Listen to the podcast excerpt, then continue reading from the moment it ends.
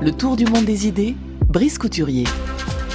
Bonjour Brice. Bonjour Florian. Brice qui nous ramène à notre début d'émission du côté des États-Unis. La défaite d'Hillary Clinton, Brice, vous le disiez, a été attribuée par beaucoup de ses partisans à la politique des identités. Sa campagne aurait été trop axée sur des thématiques culturelles, pas assez sur les inégalités sociales.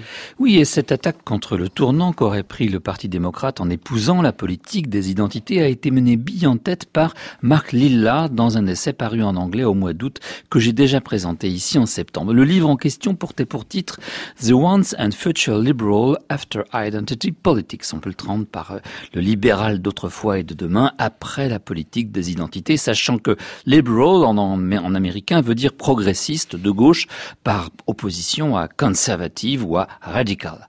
Depuis, quantité d'autres articles et essais ont enfoncé le clou. Tous accusent dans des termes voisins les communautaristes des campus d'avoir pris le contrôle idéologique du vieux parti la gauche américaine et de lui avoir insufflé une idéologie qui substitue à la défense des classes moyennes et ouvrières une concurrence des identités ethniques et culturelles. Au lieu de se battre pour la justice sociale dans une perspective universaliste, il se serait concentré sur la distribution d'avantages spécifiques aux communautés. Et c'est ainsi qu'il aurait perdu le contact avec le monde des cols bleus passé à Trump.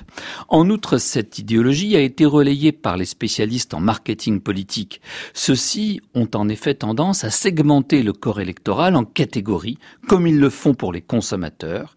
Ils le décomposent en des ensembles et sous-ensembles aussi précisément définis que possible, en croisant l'âge, le sexe, l'ethnie, le niveau d'éducation et de revenus et le style de consommation. Il s'agit de faire en sorte que l'offre politique soit elle-même ciblée en fonction des attentes supposées de ces différentes clientèles. En somme, une idéologie radicale est ainsi articulée à une approche inspirée des techniques de la publicité et du commerce. Tout cela très américain, vous en conviendrez, et ce serait la cause de l'échec des démocrates face à un Trump pourtant réputé inéligible pour ses frasques et son incompétence. Alors vous avez déjà résumé ici les thèses de Marc Lilla dans vos chroniques, mais qu'en disent ses adversaires cette fois?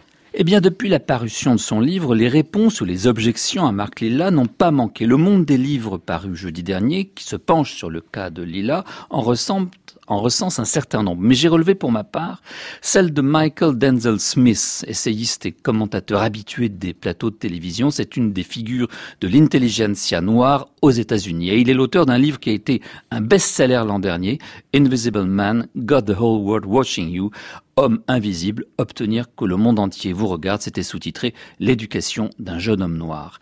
Dans un article fouillé paru dans le magazine The New Republic, Michael Denzel Smith situe l'origine de l'expression et du concept de identity politics dans un mouvement de lesbiennes féministes noires qui s'appelait le collectif de Combahee, Combahee River Collective. Le groupe comptait parmi ses membres des personnalités telles que la poétesse Audrey Lorde ou l'actuelle épouse du maire de New York, Charlene McCray. Ce collectif qui s'est réuni à Boston durant la deuxième moitié des années 70 a publié un manifeste dans lequel était écrit que les autres mouvements qu'ils se réclament de la lutte pour les droits civiques, du Black Power ou du féminisme, ne se préoccupaient pas de leur sort à elles, femmes noires.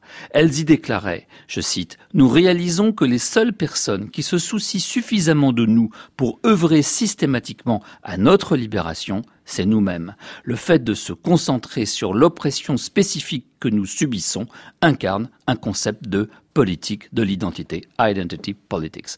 Mark Lilla estime Denzel Smith prend cette expression dans le sens qu'il arrange pour mieux condamner cela, cette politique, la, politique qu'elle inspire.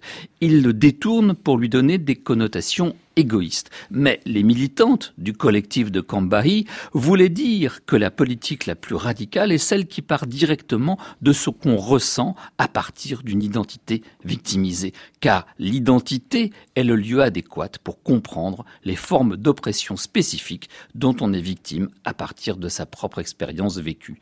L'intention originale des politiques de l'identité n'est pas d'enfermer les gens dans des communautés closes et rivales entre elles comme le prétend Mark Lella, poursuit Michael Denzel Smith, mais d'articuler leur propre lutte, celle des femmes noires en l'occurrence, avec d'autres formes de lutte contre d'autres oppressions, qu'elles soient de race, de genre, sexuelle ou de classe, afin d'imaginer des stratégies communes de démantèlement de ces oppressions en coalition avec d'autres groupes et donc de faire référence à la notion d'intersectionnalité forgée par Kimberly Crenshaw. Il s'agissait, précise-t-il, d'un agenda socialiste et révolutionnaire. Et ce qui s'est passé, selon Denzel Smith, c'est que cette conception radicale des luttes et de leur articulation a été récupérée par la gauche modérée, celle des liberals, qui ont adopté le langage des politiques identitaires en en évacuant le contenu révolutionnaire et socialiste. Ce qu'il faut reprocher au Parti démocrate, ce n'est pas d'avoir fait un trop large usage de ces politiques, mais de n'en avoir pas compris le sens véritable.